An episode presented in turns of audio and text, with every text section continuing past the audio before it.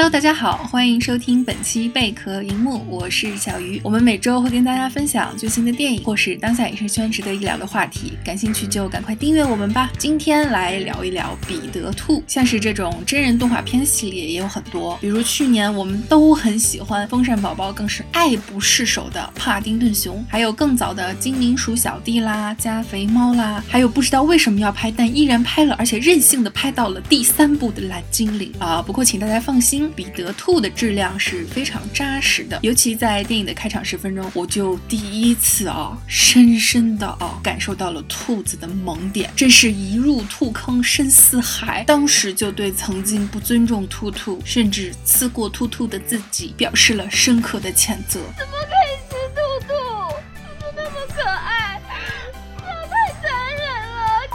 彼得兔的故事啊，很简单，就是他们这一家子本来是农场的一个原住民，但是被一个可恶的老爷子逼的是背井离乡，家破兔亡。后来这个老爷子的侄子叫托马斯，继承了这片土地之后呢，那彼得就带领着这个兄弟姐妹跟托马斯展开了一场人兔大战。虽然中间上演了类似于像是小鬼当家的一些整蛊戏码啦，还有小羊肖恩这种农场大战，不过跟前面这几部电影不同的点在于说。其实彼得兔它里面没有一个主要的反派，你像是托马斯，他虽然跟彼得是两方打得不可开交，但是他们最初的矛盾还有这个战斗升级的原因，也是因为一人一兔有一点争风吃醋的感觉。哎，这就要说到这个罗斯拜恩演的女主角贝伊。你像 Peter 彼得呢，他虽然是个 Alpha 兔子啊，兔中龙凤，主意跟胆子都特别的大，但是他其实情感上特别的依赖贝伊。而托马斯呢，作为贝伊的这个人类男朋友。呃，跟彼得自然就成了情敌关系嘛。不过当然了，这是一部全家欢电影嘛，最后还是要皆大欢喜。而且这个故事输出的价值观也挺令人赞同的，就是爱情与友谊，谅解与成全。哎，你看多美好啊！另外呢，彼得兔在喜剧的层面做的也非常出色。你像这类似的系列里边，呃，这个真人动画系列里边，当然我们的这个帕丁顿熊是令人爱不释手，而且魅力无限。但是彼得兔它应该算是代表。另外的一种英式喜剧的气质。如果说帕丁顿熊是那种憨态可掬、简单又单纯，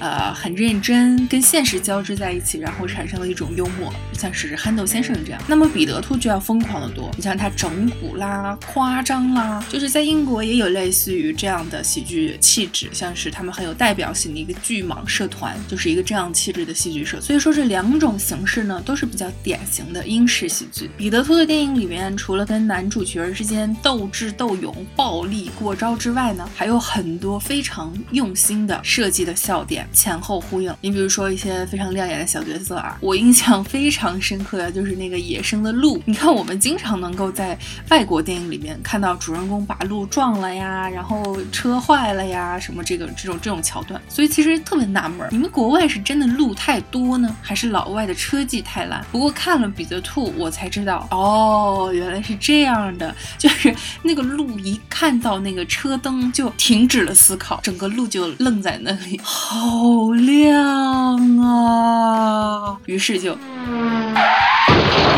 啊，我死啦！还有那个公鸡，每天早上，我天又亮了，我居然还有今天，Holy！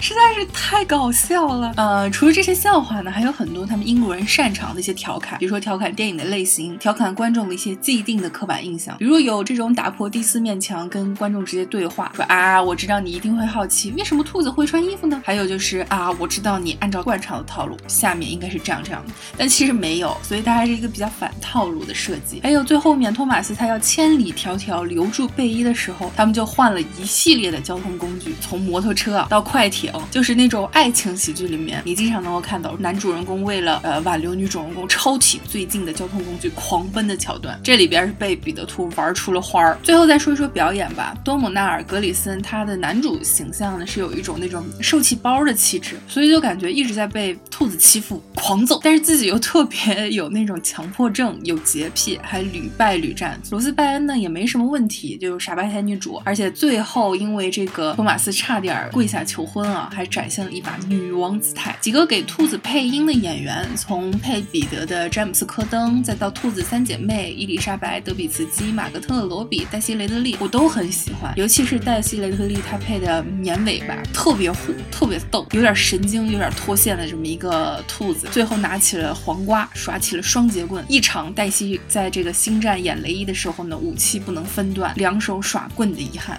这个是当时我采访黛西的时候，她自己说的，就是要他说要是他的这个武器能分段，就更酷了啊，特别特别有想法一个女孩。好了，本期节目就说到这里吧。最后我给彼得兔 B 加，也希望大家能去支持这部非常搞笑、全家欢的电影。另外啊，如果你喜欢我们的短节目的话，希望也可以支持我们的一档脱口秀节目，叫做贝壳有话 （Baker Talk）。最近的一期贝壳有话呢，我们细数了今年一整年已经在北美定档的电影，可谓大片云集。一锅端，呃，就是积极的为大家推荐好片，同时也排雷、嬉笑怒骂、盘点天下电影，千万不要错过哦！我是小鱼，感谢收听 Baker Radio 与光影同频，我们下期再见啦，拜拜。呃，岩石做人系列，好了，我觉得也不用多说。下一步是阿汤哥不服老系列。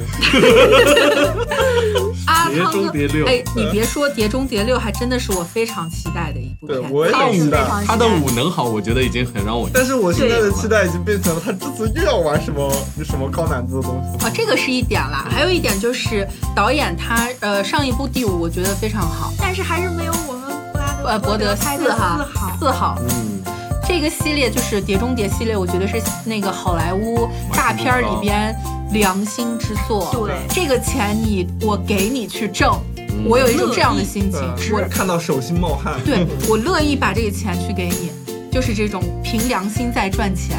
对